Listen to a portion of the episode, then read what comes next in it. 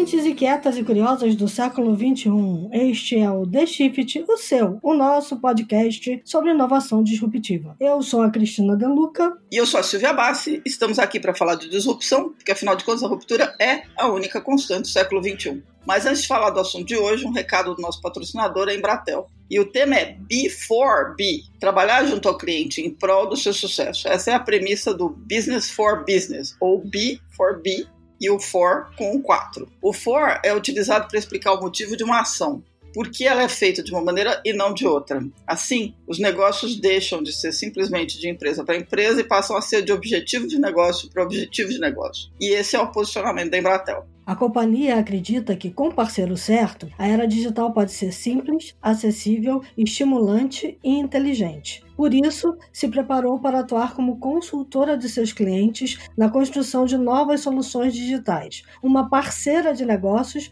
mais do que uma fornecedora de serviços de TI e telecom. A meta da Embratel é levar o cliente ao próximo nível em sua jornada de transformação digital. Confere lá em www.embratel.com.br. E qual é o assunto de hoje? Ah, o assunto de hoje é apertem os cintos, todo mundo enlouqueceu. Não, na verdade, o assunto de hoje é sanidade mental em meio à pandemia, em meio à disrupção, mas principalmente a sanidade mental, não só porque está todo mundo dentro de casa, mas porque as pessoas das empresas estão dentro de casa tentando se entender no momento em que a ruptura que a gente vivia dizendo que precisa mudar, precisa mudar, aconteceu tão depressa que as empresas não tiveram tempo de organizar melhor as suas equipes e conseguir fazer com que elas conseguissem trabalhar remotamente, que é o que está acontecendo hoje, de uma forma mais tranquila. Então, não só você tem uma questão hoje da dificuldade de interação entre processos de trabalho e acomodação e calls e mais calls via Zoom, gente tentando falar com o chefe, mas você também tem o fato de que as pessoas estão fazendo isso sem ter os colegas ou o chefe do lado e sozinhas em casa com a família, com os filhos e tudo mais. É a receita que está todo mundo vivenciando para ficar um pouquinho pirado, digamos assim, por dia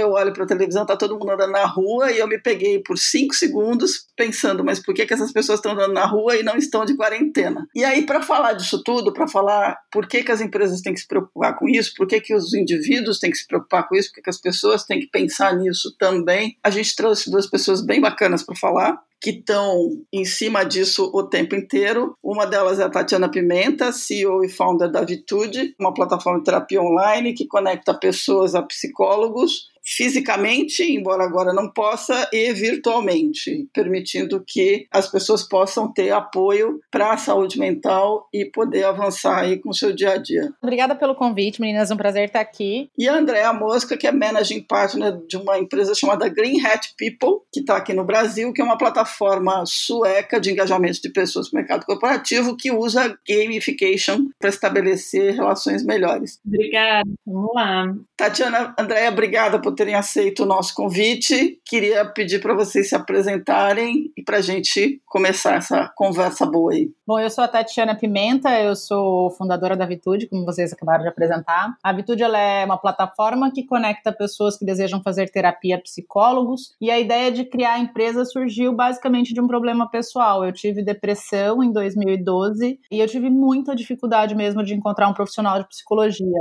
O que eu tinha à disposição naquela época era um guia do plano de saúde, mas se vocês lembrarem de como eram os guias, alguns ainda são assim até hoje, era um bloquinho de papel com o endereço, o telefone fixo e o nome do profissional. Você não conseguia saber se aquele profissional tinha muito ou pouco tempo de formado, se ele tinha algum tipo de experiência profissional na demanda que eu estava buscando. Então eu fui meio que por tentativa e erro. O meu primeiro psicólogo, o critério era a proximidade da minha casa e eu tive uma experiência bastante frustrante. Na verdade, eu acabei tendo três experiências frustrantes com o plano de saúde. E o quarto psicólogo, que acabou sendo meu psicólogo por bastante tempo, ele veio de indicação de amigos quando eu desisti de usar o convênio. Só que aí eu tive outra dificuldade, que eu moro em São Paulo, e a gente basicamente aqui tem um trânsito que é surreal. E esse psicólogo que foi de indicação, ele ficava 10 quilômetros da minha casa. Então eu tinha que me deslocar até lá, levava quase uma hora para chegar nessa consulta. A consulta durava 50 minutos e quando eu voltava era mais uma hora de trânsito. Então o que era para ser uma sessão de terapia de 50 minutos, uma hora, acabava demorando três e gerava muitas vezes mais estresse do que relaxamento ou do que o conforto que deveria dar, porque o estar no trânsito era muito desgastante também. Aí depois de um tempo, acho que veio a oportunidade de poder empreender. Conseguir empreender veio bem no auge da crise de 2015, quando a gente teve ali a Operação Lava Jato no seu auge. Sou de formação engenheira civil, eu trabalhei a vida inteira na construção civil e naquela época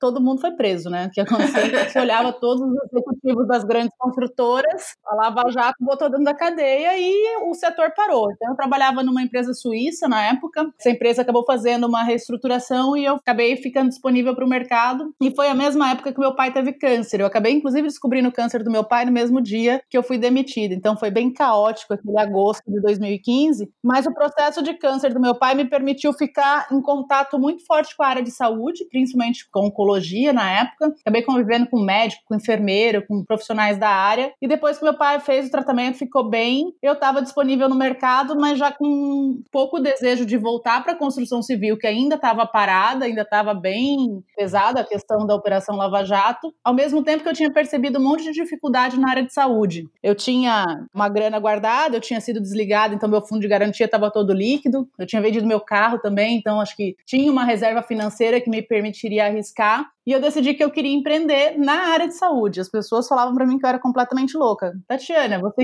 civil, o que você quer fazer em saúde? Falei, não, eu acho que tá faltando alguma coisa que ninguém viu ainda e eu acho que eu posso resolver. No começo, não foi nem com a psicologia, foi olhar o que, que existia de oportunidade em telehealth, olhar o que tinha fora do Brasil, olhar o que tinha aqui. Comecei a participar de vários eventos. E acho que foi com o pessoal do Sírio Libanês que eu tive um pouco mais de contato depois de participar de uma feira chamada Hospitalar. E aí, conversando com eles sobre sobre a ideia de criar uma plataforma de teleatendimento, falar em medicina e tal, eles até me desaconselharam, falaram que a medicina no Brasil não vai sair tão cedo, o conselho ainda é muito retrógrado, ainda existe muita briga, muito questionamento sobre eficácia, mas na psicologia tem regulamentação. Você já viu alguma coisa? Foi aí que eu fui de fato estudar sobre teleatendimento na área de psicologia, fui estudar coisas sobre como se passava isso fora do Brasil e o que, que tinha aqui, e aí saiu a Vitude, né, em maio de 2016. A marca ela é a junção das palavras vital e saúde, então são as três primeiras letras de uma palavra e as três últimas da outra, e o segundo T do Vitude acabou sendo o maisinho que juntava as duas palavras. E o conceito ele está muito ligado a uma frase da OMS que diz que não tem saúde se não tiver saúde mental. A ideia da marca é que ela fosse uma empresa que fosse vital para a saúde das pessoas. Então, mais ou menos assim que nasceu a Vitude. E aí, no final do ano passado, vocês receberam investimento, certo? Foi o primeiro aporte? Não, foi a segunda rodada. De fato, foi o primeiro aporte institucional. A gente já tinha recebido um investimento anjo em 2017, conduzido pela Vetor Editora, que é hoje a líder em psicometria no Brasil. Então, todos os testes psicológicos que vocês já fizeram na vida, provavelmente eles pertencem à Vetor. Quando a gente vai tirar a carteira de motorista, aquele teste de pauzinhos, por exemplo, é deles. Então, eles fizeram a nossa primeira rodada rodada. E ano passado a gente fez, de fato, uma rodada seed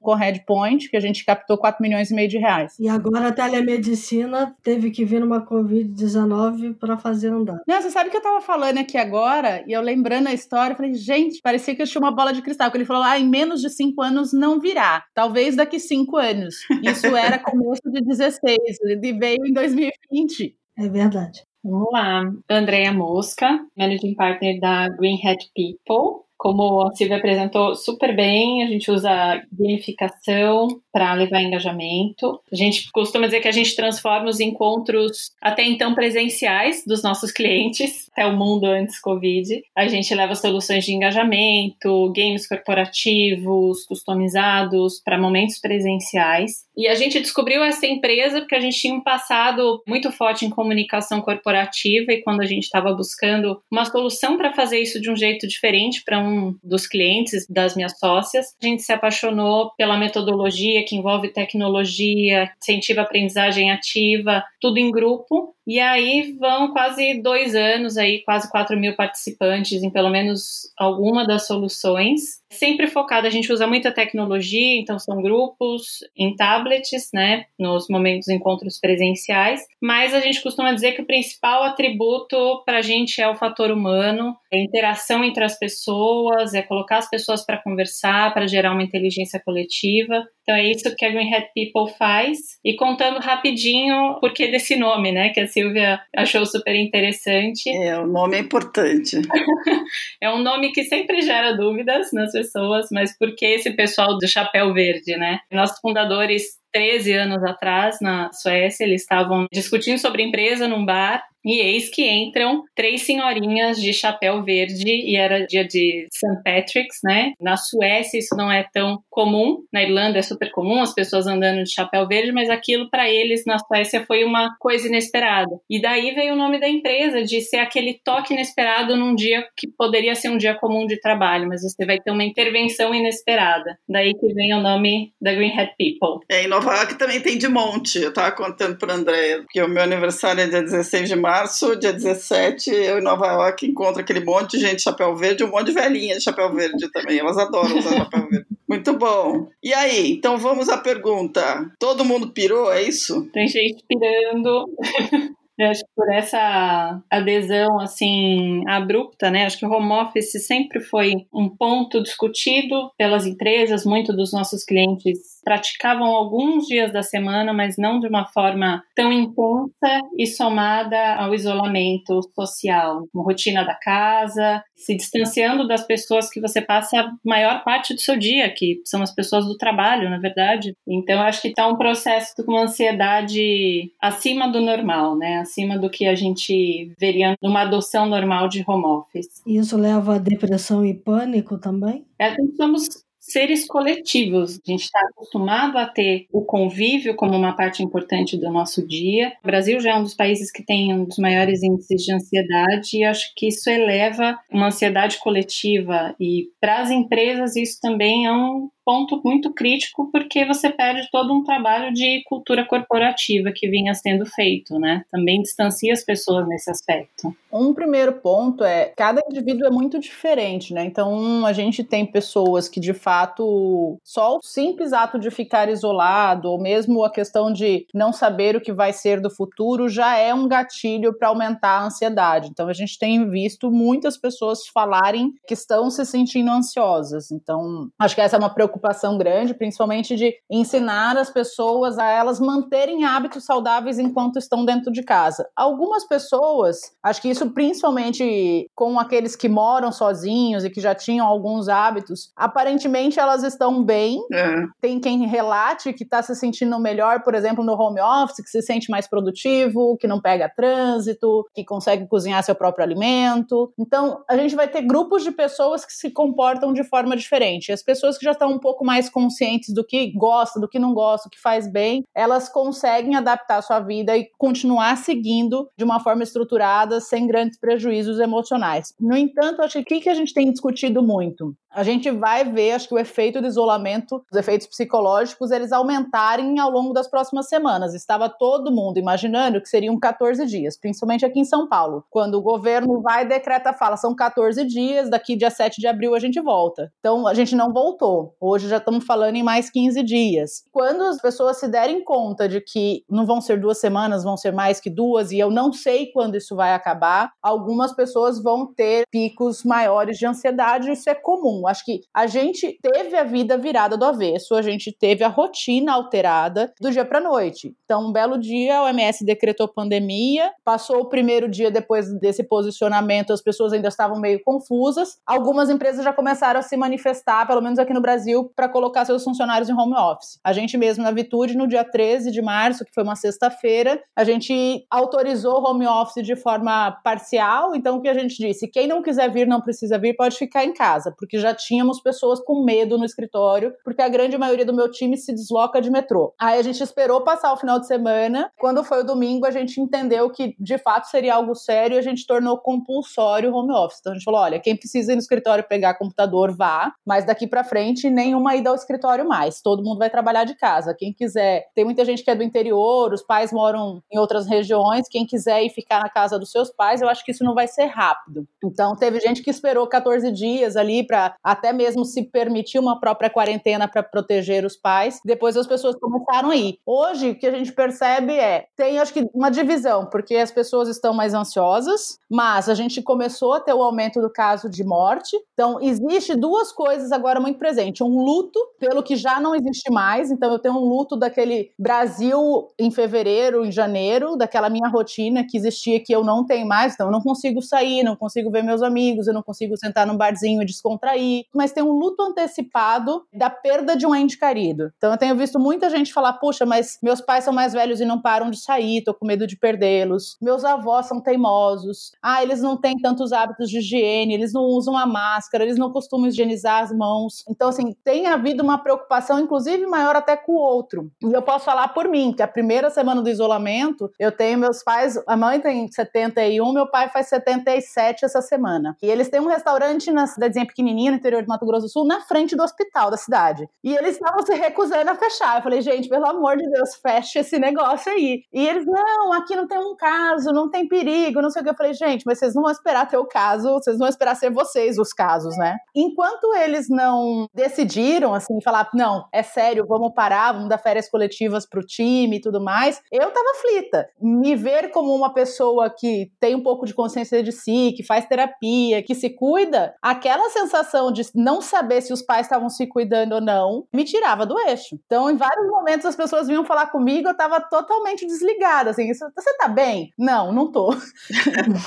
é normal, porque você tá num estado de vigilância. A gente tá no momento de pico de estresse, a gente tá com a reação que o homem das cavernas tinha, de luta e fuga. Só que a gente não tá vendo o leão. É o vírus que ninguém sabe onde tá. A gente sabe que ele tá por aí, mas e aí? Muito provavelmente todas as pessoas estão aí com a produção desses hormônios relacionados ao estresse muito intensificada. Uhum. Porque a gente tá preocupado, a gente tá ansioso, a gente não sabe o que vai ser da economia. Semana passada, acho que teve um efeito, pelo menos aqui no ambiente de startups, que eu acho que pegou muito, que foi ver várias empresas putz, de sucesso começando a desligar seus colaboradores. E aí foi até um debate entre um grupo de empreendedores que, cara, acho que o que mais esse Covid trouxe foi a sensação de impotência. E que isso machuca muito do ponto de vista emocional, psicológico. E por mais que eu seja extremamente competente, por mais que eu tenha feito tudo certo como empreendedor, eu estava num segmento que foi abalado porque as pessoas pararam de viajar, ou porque as pessoas pararam de ir na academia, porque as academias estão fechadas e assim por diante, com vários negócios. Hoje eu conversei com uma pessoa que tem uma startup que conecta diaristas com quem precisa de faxina. Cara, 70%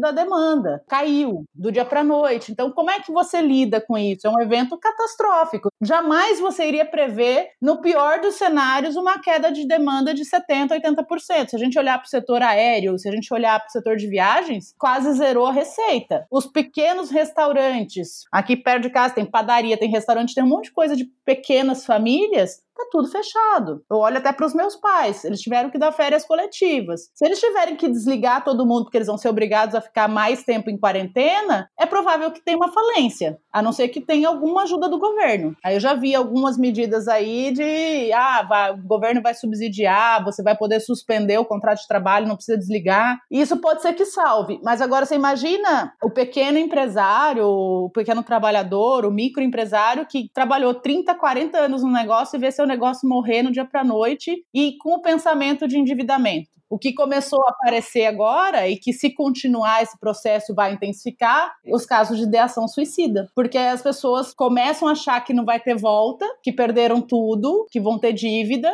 e vai batendo desespero. Então é isso que a gente precisa cuidar e por isso que é tão importante que as pessoas busquem apoio psicológico nesse momento. Sem contar quem está no front de atendimento de pacientes, né? Quem está em hospital, enfermeiro, médico, fisioterapeuta. Acho que eles estão sob um estresse agudo, sendo vivido indivíduo todos os dias, porque você vai trabalhar com medo de se contaminar. Você está dentro de uma área de saúde que está tratando de um monte de gente paciente. E contaminar todo mundo na sua casa, né? Porque tem muita gente não voltando para casa, né? Eu li uma, um depoimento de um profissional de Nova York e ele fez uma comparação que caiu assim, né, pedra na minha cabeça. Que na hora que você vai entubar um paciente desses, é o equivalente a você estar tá próximo de um reator nuclear aberto. Porque você sabe que você está totalmente exposto e que você pode pegar o Covid ali, porque você está com um reator nuclear aberto. É terrível, é. o quadro não é fácil. Você desenhou super bem o quadro, porque é isso mesmo, as startups estão em pânico, mas as empresas tradicionais, as incumbentes também. E aí começa um movimento que eu sei que para vocês duas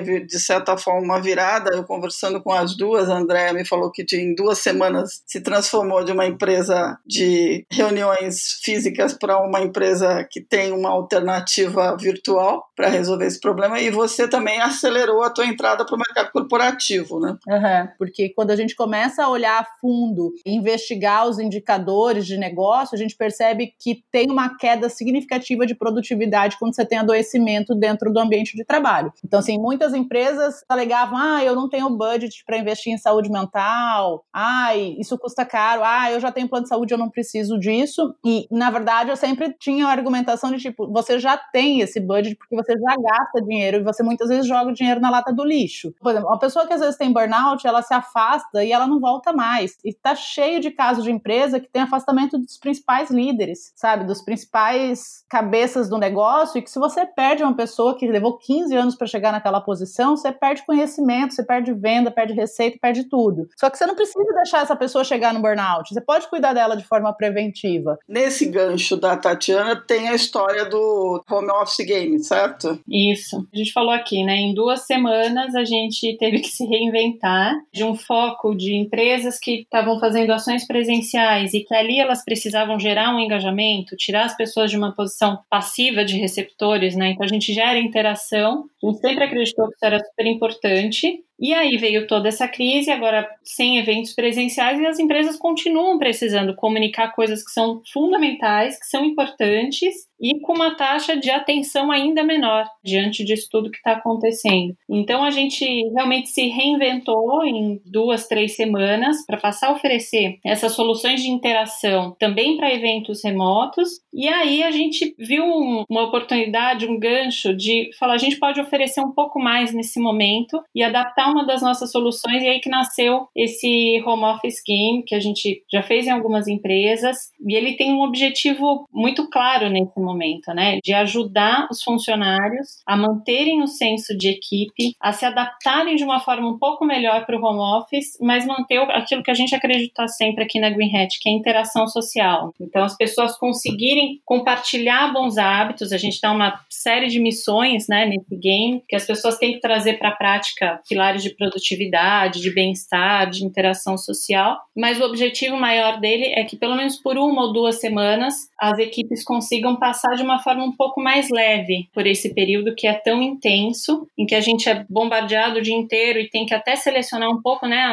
o overload de informações negativas. E a gente pensou que com esse game a gente pode colocar algumas pílulas de positividade e de bons hábitos no dia a dia das pessoas que estão tendo que se adaptar a uma rotina totalmente diferente, né? A gente tem clientes aqui que foram de 10% de um quadro que praticava home office para 90%, 95% da equipe sem equipamentos 100% ok, sem um treinamento prévio. Então é esse o foco desse game que a gente está trabalhando agora com feedbacks bem bacanas de que as pessoas estão se aproximando usando isso, então cada um joga individualmente, né? Que tipo de atividade vocês propõem no game? A gente estrutura estrutura as atividades em três pilares. Então, a gente foca em produtividade, mas muito menos focado no controle, né? A gente sabe que tem várias plataformas para isso, para controlar a produtividade, não é esse o foco, mas são missões de produtividade, como você combina o jogo, você combina as regras do home office com as pessoas que moram com você, isso é super importante nesse período em que as crianças estão em casa, a família toda está em casa. E aí, a cada missão que a pessoa completa, ela vai ganhando pontos, enfim, ela tem um ranking que é de toda a equipe, ela consegue ver as fotos que as pessoas estão postando a cada missão que completam. Missões focadas em produtividade, em bem-estar estar e interação social. Então, a gente tem algumas pílulas para trazer para a prática mesmo que os funcionários tenham um happy hour virtual, que seja com amigos, um painel de reconhecimento de quem está praticando os valores da empresa nesse momento tão difícil e por quê, dicas de saúde, um painel de boas notícias do que aconteceu no dia da empresa. Então, tem missões desse tipo, momento Take Five, que a gente brinca, que é você tirar cinco minutos a cada X tempo de trabalho para você cuidar de você mesmo,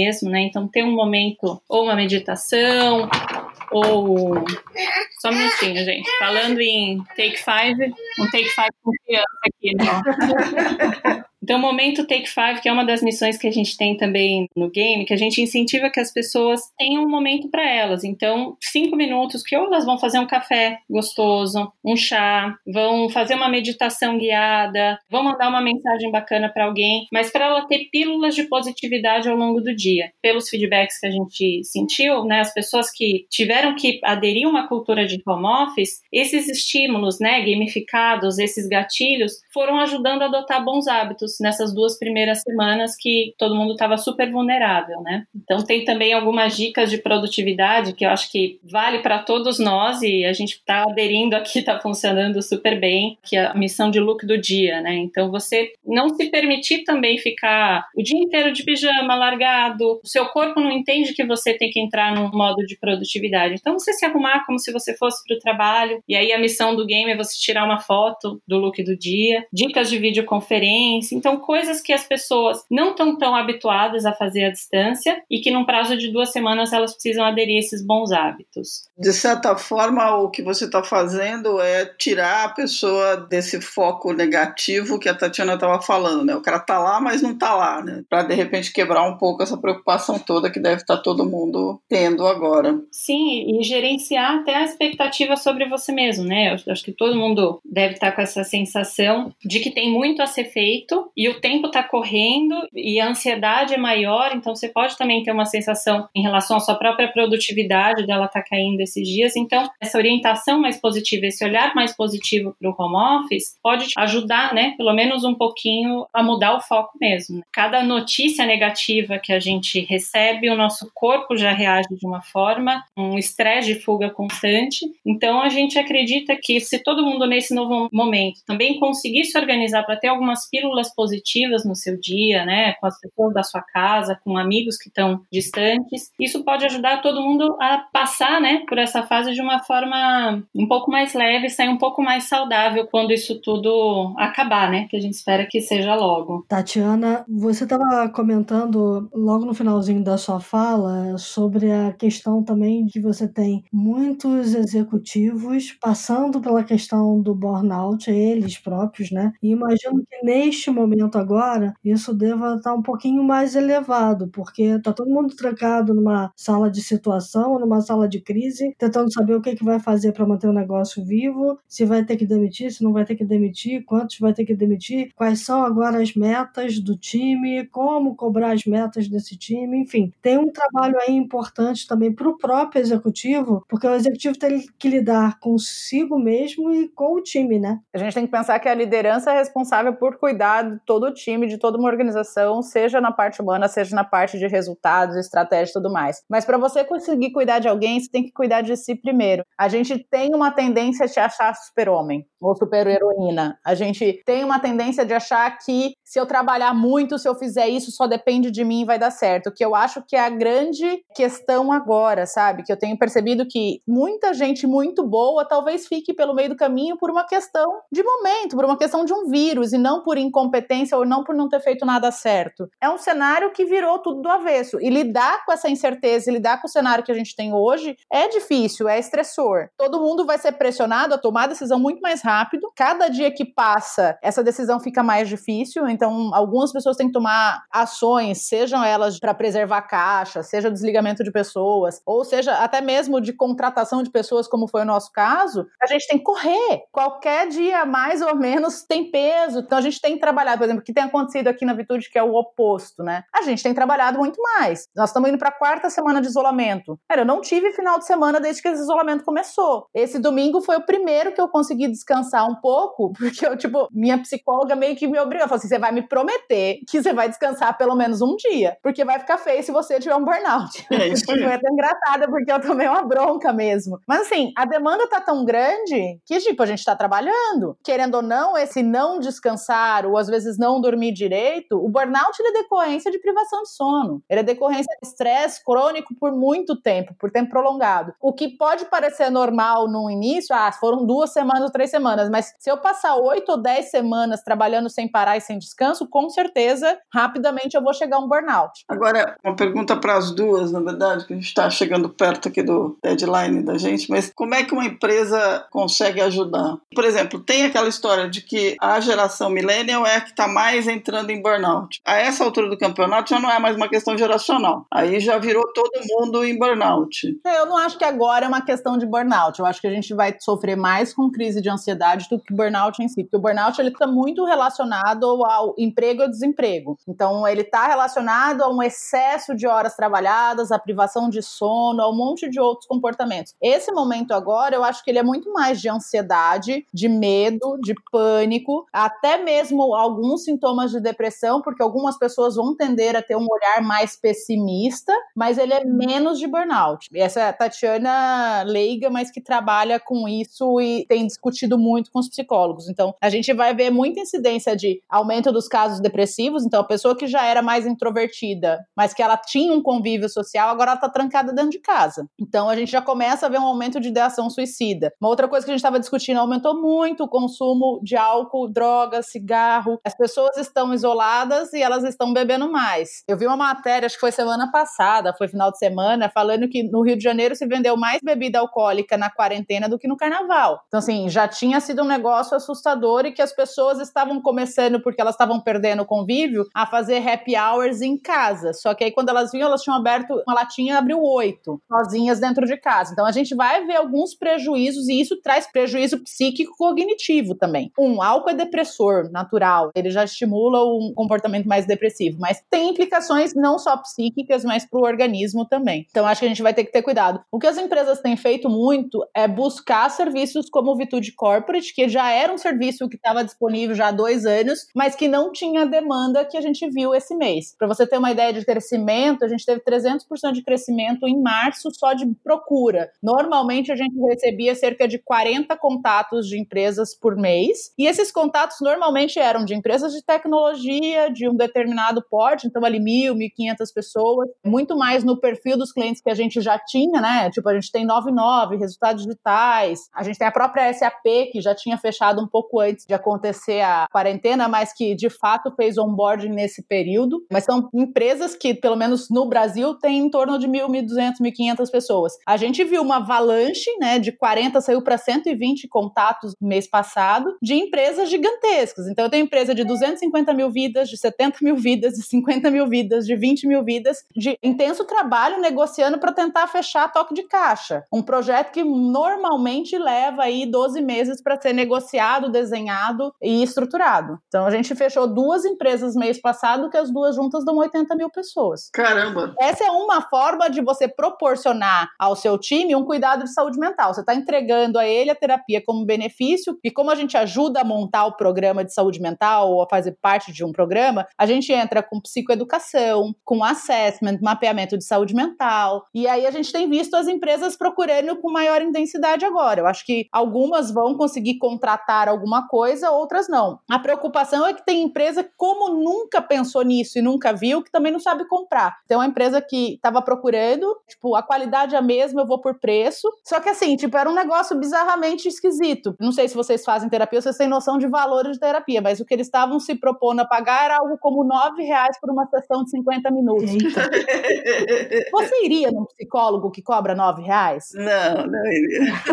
Cara, manicure custa 40. Você vai pagar para um psicólogo 9, que é um cara que tem que estudar, que tem que te ajudar com teus pensamentos, tem que ajudar a organizar as ideias. Aliás, são psicólogos? Ou será que eu tenho ali terapeuta? Será que eu tenho gente que não é formada em psicologia, que eu não consigo nem garantir a formação, que eu não sei que bagagem é? Então a gente tem que tomar muito cuidado. Eu vi uma outra empresa contratando robô conselheiro. Cara, é nice to have, mas não resolve teu problema. Nesse momento, talvez seja prejudicial. De repente, uma pessoa que está num quadro de depressão ou de ideação suicida, a depender do que o robô mande de mensagem, essa pessoa pode cometer uma besteira. E aí a empresa está pagando por isso, a responsabilidade civil trabalhista é gigante. Fica um alerta para os gestores para o que, que eles estão comprando. Outro dia eu falei para uma pessoa que falou que estava buscando preço, que ia comprar uma solução automatizada. Eu falei, cara, Posso ser muito honesta, e não é pela virtude, não. É porque eu acho a empresa de vocês muito legal. É melhor não contratar nada. O que eu entendo que as empresas podem ajudar nesse momento, as pessoas estão sentindo muita falta, pelo que a gente escuta dos nossos clientes, da interação social. Então, procurar mecânicas em que as pessoas sintam que a opinião delas conta, que elas estão sendo valorizadas na contribuição que elas estão dando, mesmo de casa, que elas estão vendo o trabalho delas, né, ser eficiente de alguma forma, não é um tempo perdido em casa. Então, as pessoas poderem interagir, se conectar socialmente de novo com os colegas. Clareza na comunicação, acho que é um ponto importantíssimo nesse momento, né, porque quanto menos clareza, mais ansiedade. Então, na medida do possível que as empresas puderem comunicar o que está acontecendo, comunicar os próximos passos, comunicar as decisões, tem decisões delicadas sendo tomadas, mas na medida do possível, eu acho que clareza ajuda muito nesse momento. E também, na medida do possível, focar no positivo. Então, mostrar o que a empresa está fazendo, que pode estar ajudando a sociedade nesse momento, o que as pessoas podem fazer para ajudar, para ter empatia, praticar empatia nesse momento. E conscientizar as pessoas que é um novo mundo, né? A gente tem uma série de desafios, mas também abriu-se um mundo novo em que as pessoas não imaginavam tanta acessibilidade ao home office. Então, acho que é meio Lulu Santos que nada será como foi um dia, né? nada do que foi será. Essa é a trilha, é uma das trilhas sonoras do... da humanidade, né? São dois pontos que me chamam muita atenção. Todas as empresas que já tinham perfil de home office, que já trabalhavam em home office, no caso, as duas que eu conversei são da área de tecnologia, as duas tinham duas preocupações muito claras. Uma era: os times precisam se comunicar melhor. Então, essa comunicação precisa fluir. E nesse momento, a comunicação da gestão para o time precisa fluir ainda mais. Então, tem que ter uma certa transparência também, não só clareza, mas transparência no que está acontecendo. E a segunda questão é o momento da confraternização. Todas elas têm um momento, mesmo antes da pandemia, em que o time podia se reunir para ter um engajamento porque cada um morava numa cidade diferente e tal. Então tinha aquele momento em que não se fala de trabalho, o papo aqui agora é um filme, um disco, uma música, um show, enfim, a conversa do cafezinho virtual. É mais ou menos isso que você está falando, né? É, manter oportunidades de interação que vão fazer falta nesse momento, as pessoas se sentem distantes também dos colegas, né, que você dividia a sua rotina, é encontrar, construir mesmo que a distância esses momentos. Botar como regra né, no happy hour virtual, não falar sobre problema nesses momentos, né? Você tem um momento um pouco mais leve. Muito bom. Temos um programa, Xandeluca? Temos. Bom, vamos para os insights, então? Vamos.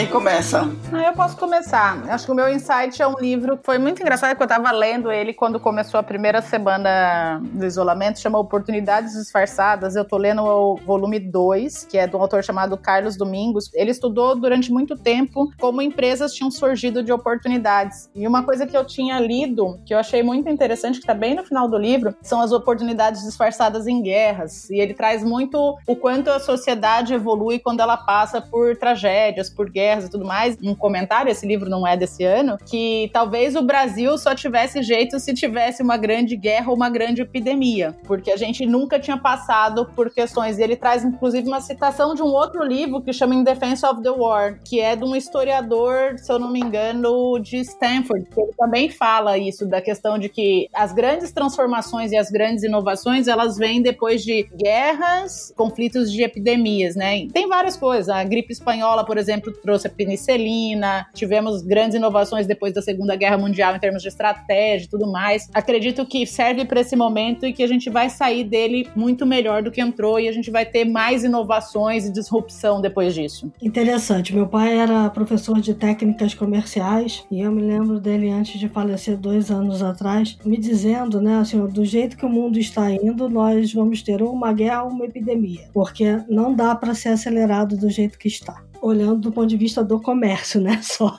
imagina as outras coisas todas. Né? Muito bom. André, você tem sua dica? Tenho minha dica para quem tem criança em casa. Filme divertidamente, quem não assistiu ainda vale muito a pena. Para adultos e para crianças, porque ele traz em cada personagem ali traços de caráter, de comportamento, que ajudam a gente a entender também nossos sentimentos, mesmo para os adultos, entender a necessidade né, de cada sentimento, acolher os sentimentos em momentos de ansiedade, importância da alegria, da tristeza. E para as crianças, eu acho que nesse momento ajuda muito, aqui em casa ajudou muito para entenderem também essa enxurrada de sentimentos que estão acontecendo e conseguir organizar um pouco melhor a cabeça, as conversas aqui em casa também fluíram bem bacanas depois desse filme, acho que ajuda muito. Bom, eu tenho uma dica que é a seguinte, para mim uma coisa que funciona profundamente é música. E aí hoje de manhã, de madrugada, fechando a newsletter, eu descobri um grupo canadense chamado Choir, Choir, Choir. Imaginem um grupo que se dedica a criar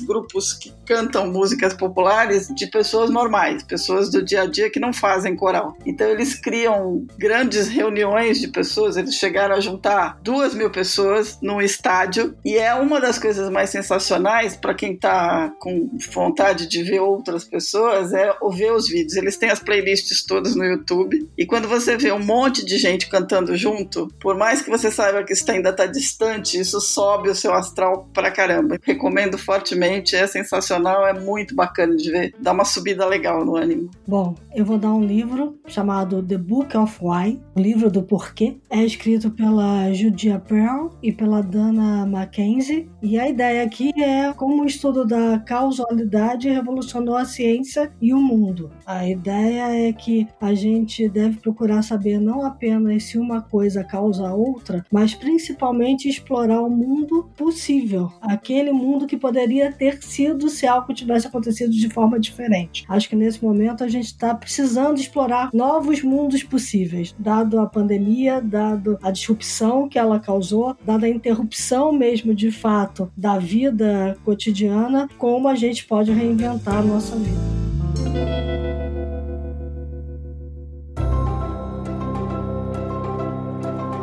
É isso aí. Então eu queria agradecer muito a André, Tatiana, obrigada pelo tempo de vocês. Eu sei que vocês estão super corridas, apesar de não poder sair do lugar, mas enfim, tem reuniões uma atrás da outra. Super obrigada pela presença de vocês. Obrigada a vocês, gente. Quem quiser mandar dicas, sugestões, críticas, elogios, theshift.b9.com.br. Manda mesmo e lembre-se sempre de que enquanto a gente estava conversando aqui, o mundo está mudando pra caramba. Eu já nem falo que mudou um pouquinho, mudou muito. e é isso, gente. Muito obrigada. Este podcast foi editado pela Maremoto.